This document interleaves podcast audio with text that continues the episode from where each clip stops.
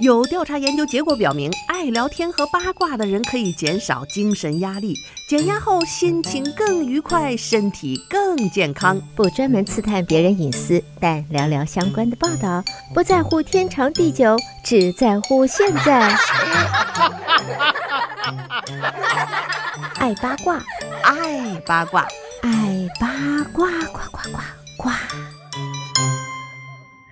听众朋友，大家好，欢迎来到今天的爱八卦节目，我是主持人明明。想要重复收听明明的节目，欢迎登录 YouTube 频道，搜索德州中文台来收听我们现场直播以及播出过的节目。朋友们，大家好，这是一个周三的一个普通的这个 weekday，可是今天呢，对于很多购物狂来说，却又是一个让人兴奋的日子啊。呃，别怪我没提醒你，看好钱包。昨天和今天呢，这个著名的 Amazon 的 Primary Early Access Sale is here。从昨天开始到今天，是这个 Amazon 的 Primary 会员的一个 Early Access Sale。它大概往年是没有这个活动的，往年就是 Primary Day 就在七月份，可能大家也经历过了，那就是买买买啊，剁手级的，相当于像黑五一样的折扣。那么今年呢，据说呀，是因为整个疫情的呃原因，造成整个消费的结构非常的奇怪，就是跟往年不大一样。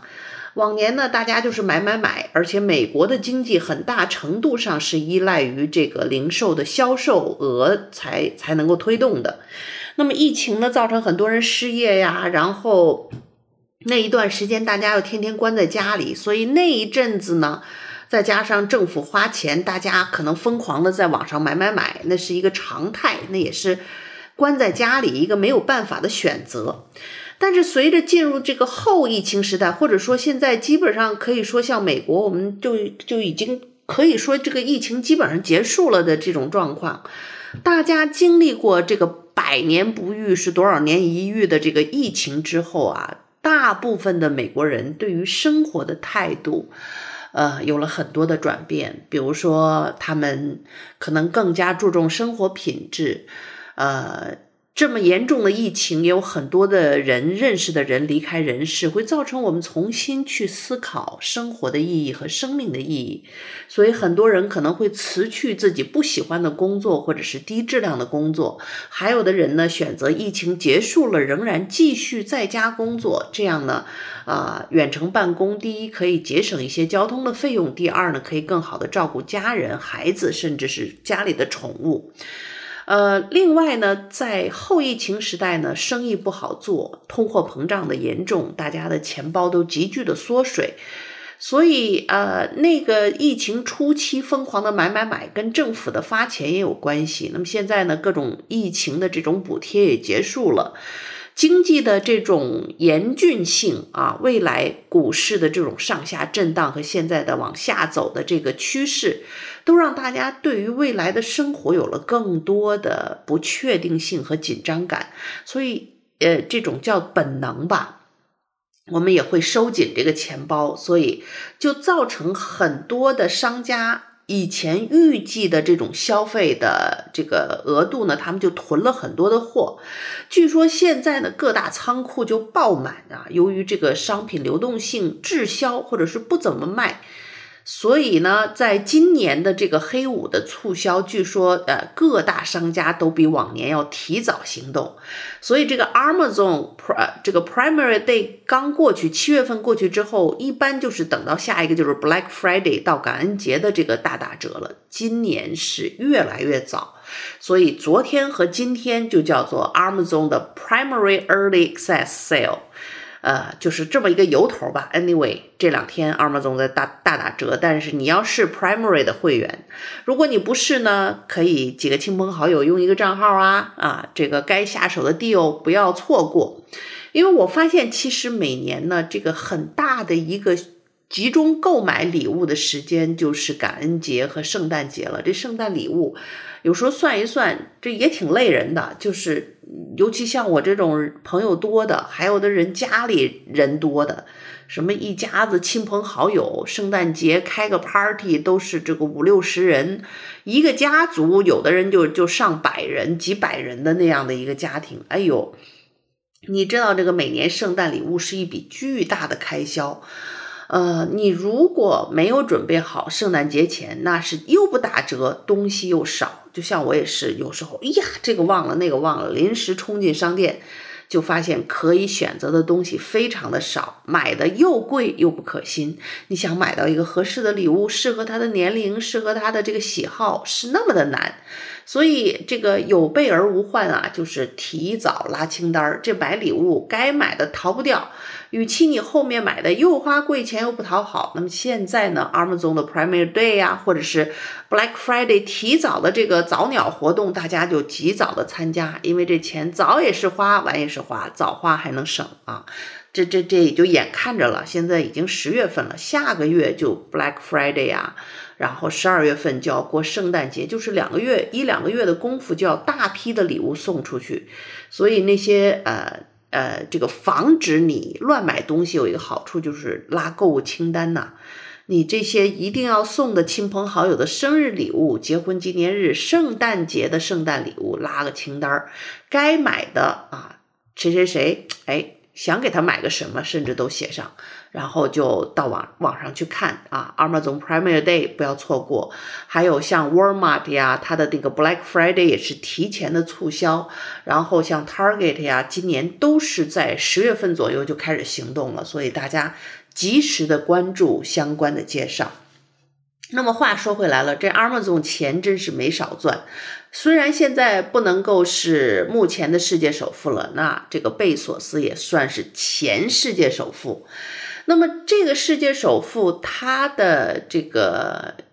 这个生意是红红火火，然后遇到疫情，各行各业都萧条的时候，他却异军突起，因为这种呃送货上门呐，不用去商店呐，正迎合了疫情期间大家闭关锁国，这个不敢出门啊，这个可以说。呃，以前不网购的人，现在都逼着的。过去两年都开始网购，而且这个习惯一旦形成，你也养成了这种习惯之后，它就是一个长期的行为，你就不大愿意再没事儿回商店去逛了。那对我来讲也是如此，逛商店更多的时候是一种放松啊，是一种散步，是一种走走看看。真正需要一些东西。呃，生活节奏又非常繁忙的时候，那 Amazon Prime 真是很方便。我现在下单，明天就到。那明天我又忙这又忙那，我还不一定有时间去商店去买这么一个小东西。去了商店呢，你像那个沃尔玛一类又货老大的商店，我天哪！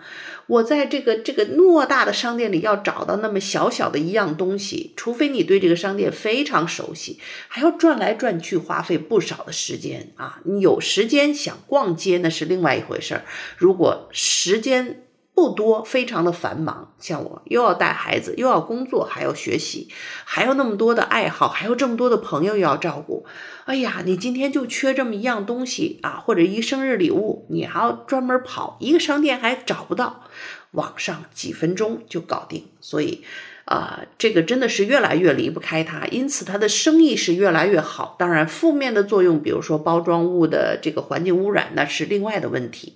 那么今天的爱八卦，除了跟大家预报一下。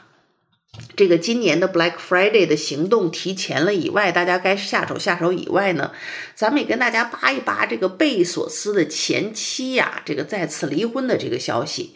根据多家美国媒体的报道啊，这个前世界首富，这个 Amazon 的创始人贝索斯的呃前妻，就是跟他这个结发妻子生了好几个孩子的这个麦肯齐。我们曾经在以前的爱八卦里就扒过这个事儿，真是非常大气，号称这个最典范的前妻啊！啊，她离婚的时候不但呃老公是出轨啊，这个那么恶劣的状况，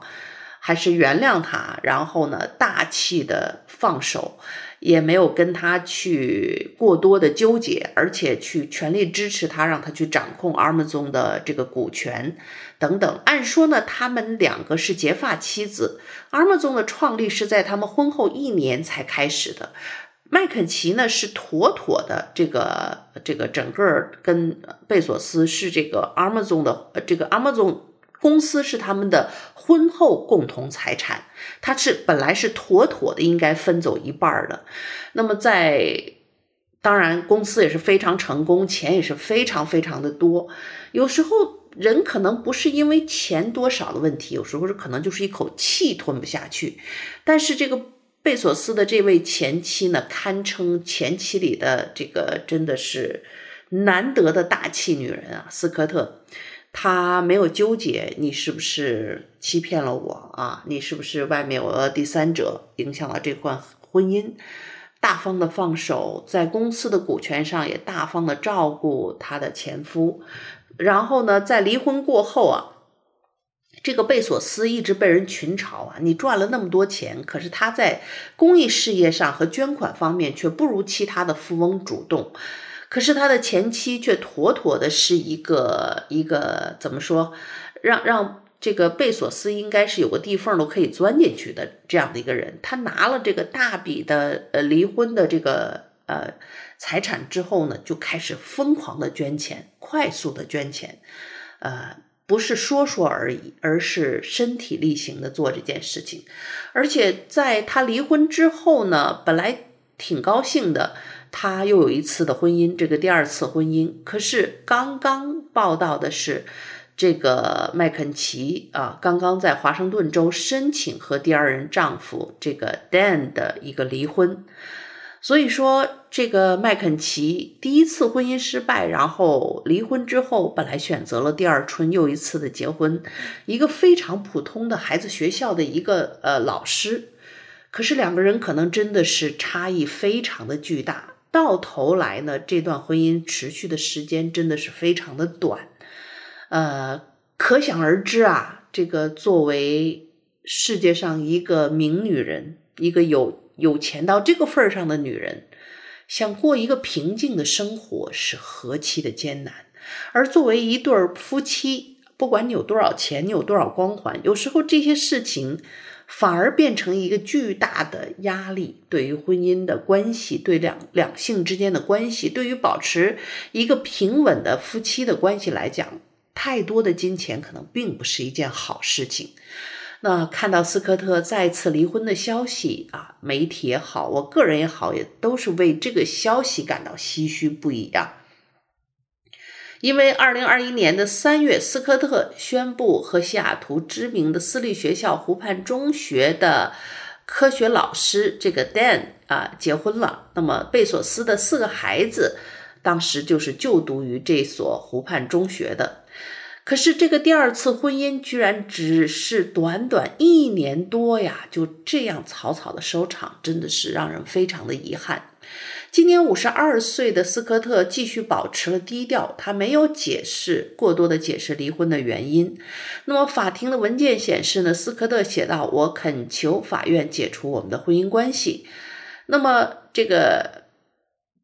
可以说对这件事情来讲，双方都是非常低调的。那么这一对夫妻。曾经签署了一份确定资产归属的婚前协议，所以法庭文件说呢，双方已经就财产分割达成协议。那具体条款呢是不会向公众啊来披露的。那么这个斯科特和贝索斯离婚之后呢，他的再婚曾经引发了全社会上很多新闻的关注。那么，这个朱维特 Dan 就是他的这个第二任丈夫，承诺呢将会加入斯科特女士的慈善组织，协助她把巨大的财富捐赠给公益事业。所以，Dan 曾经在慈善事业网站发帖称说，有幸获得殊荣，陪伴他共同慷慨解囊，这些巨大的资源一经分享，必将汇聚正生。那么啊、当时呢，这个 Dan。在婚后呢，也是辞去了他的一个教师的职业，全职的加入了这个妻子斯科特的这个慈善的团队。不过，真的是好景不长啊！近近呃，最近的种种事项已经表明，双方的慈善合作呢，也随着婚姻的这个瓦解而无疾而终啊。接受捐款的组织向夫妻二人致谢。现在最近的受益人呢，仅感谢斯科特女士一个人。所以说，在各种名头上，这个这个丈夫已经失去了他的这个名号了。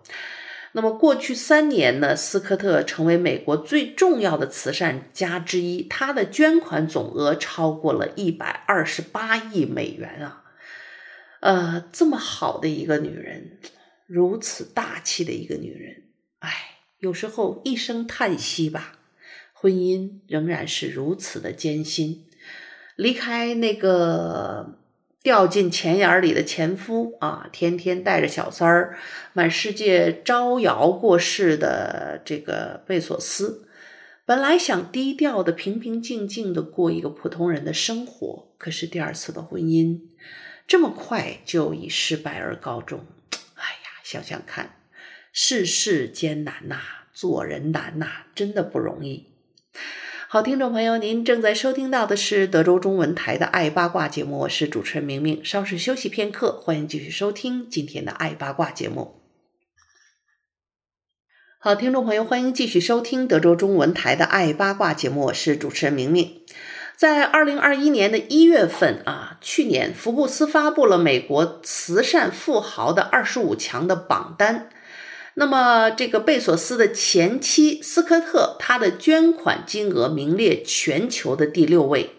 这个机构说，斯科特捐款规模之巨大，速度之迅捷，令人叹为观止。那么，根据福布斯的计算，他的捐款数额。大概超过了美国大部分慈善家一生的捐赠总额，仅次于前五位的慈善家，并指出啊，离婚至今呢，斯科特在这期间捐款总额是无人能及啊，他是出乎了慈善界的意料，在捐赠誓言，这是。多名美国亿万富豪发起的一项全球性慈善的倡议，致力于去鼓励全球最富有的那一小部分人，他们的个人和家庭，把大部分的财富投入到慈善事业，来解决当前紧迫的一些社会问题。于是呢，这个贝索斯的前妻斯科特在一九年签署了这个倡议的时候，就分享了自己的财富观。他说：“由于机缘巧合，我获得了和自己的付出不相匹配的财富。这个世界上任何个体的私人财富积累啊，或者说巨额的财富积累，无一例外是集体劳动的结果。我希望把这财富和更需要的人一同来分享。”斯科特承诺自己将继续捐款，直至囊空如洗啊。那么，彭博社估计他的资产曾经达到六百二十亿美元，但这随着他捐出的数以百亿计的金额，以及呢目前股票市场的波动，斯科特目前呢大概还拥有两百七十八亿美元的资产。同时呢，他个人作为两本。获奖小说的作者斯科特在亚马逊的作者页面也删除了啊现在的这个丈夫的一个信息，所以呢，呃，不是空穴来风，这一次是真实的一个事件。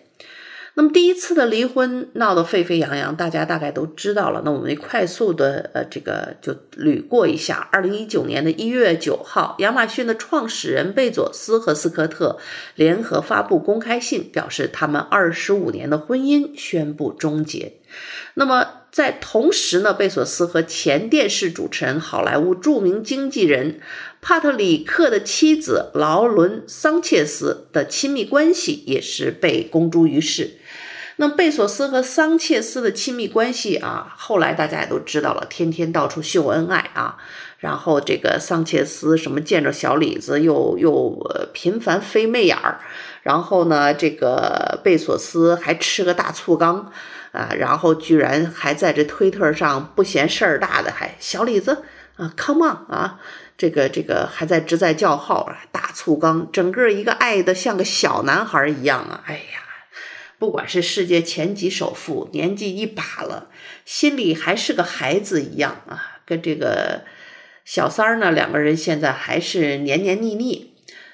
可是呢，贝索斯的这位前妻啊，斯科特呢，在离婚之后，本来平平静静的找了一个普通的这个老师，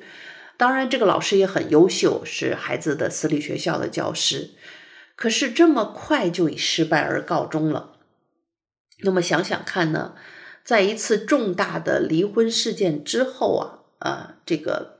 背叛的那一方当然爽呆呆，现在天天到处现。那么，这个妻子作为被伤害的一方，尽管在人前表现得如此的大气，可是，呃，我们都知道，笑容的背后，那是一颗滴着血的心啊！二十五年的婚姻，你对于丈夫的信任，对于孩子爸爸们的尊重。对于自己这么多年的付出，得到的就是一个白眼狼如此的伤害，那个滴着血的心，这一份伤口的愈合，恐怕终其一生啊，都是需要时间去慢慢的痊愈的。所以在这种重大的伤害没有完全愈合之前呢，就进入到下一段感情，难免会把很多的。伤害或者是自己的一些负面的情绪带到一个新的关系当中去，再加上名人是非多呀，有钱人活在聚光灯下的，被人说来说去，这一对夫妻呢，这个这个本身就是这个这个不是小时候的夫妻了，这个是第二回的婚姻了，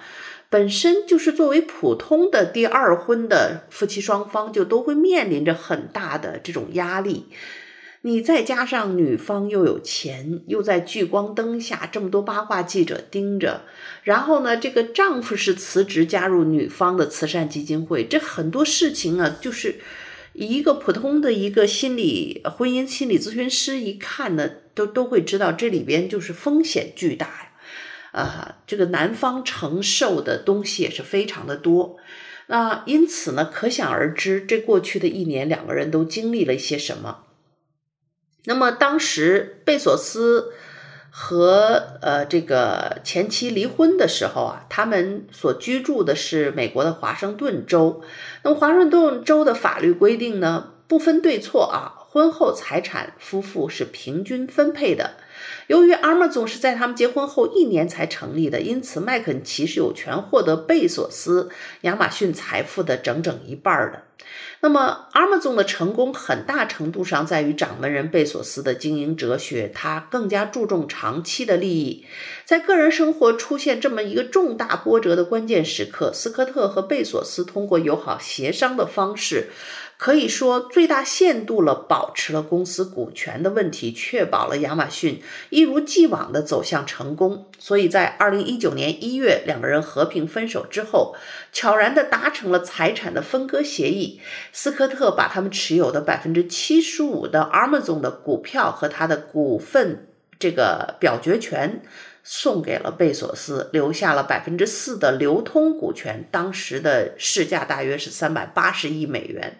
于是呢，他个人成为世界上最富有的女性之一了。那么，他们两个的夫妻关系，大概很多朋友都知道。一九八六年啊，从普林斯顿毕业之后，贝索斯就拒绝了英特尔和贝尔实验室，选择了一家新创业的科技公司啊来工作。后来呢，贝索斯通过各种各样研究啊，整出一套深厚的这个理论基础，实现了这个自己想象中的一套个人生活的理念。一旦遇到了适合自己的人，要毫不迟疑，立刻行动。于是呢，他也遇到了一位好对手，这位对手就是斯科特，那是他在投资公司的同事了。那麦肯齐也毕业于普林斯顿大学，他们两个是算是校友。哎，是是贝索斯的小师妹了。那么斯科特从诺贝尔文学奖得主莫里森那儿也是立志成为了一名作家呀。斯科特的天赋也是深受他的导师的呃这个称赞。那么莫里森也是他自己众多学生里最有天赋的呃这个一个，因因此呢，这个莫里森是他一个呃非常尊重的老师。那么莫里森也非常喜欢斯科特这个学生。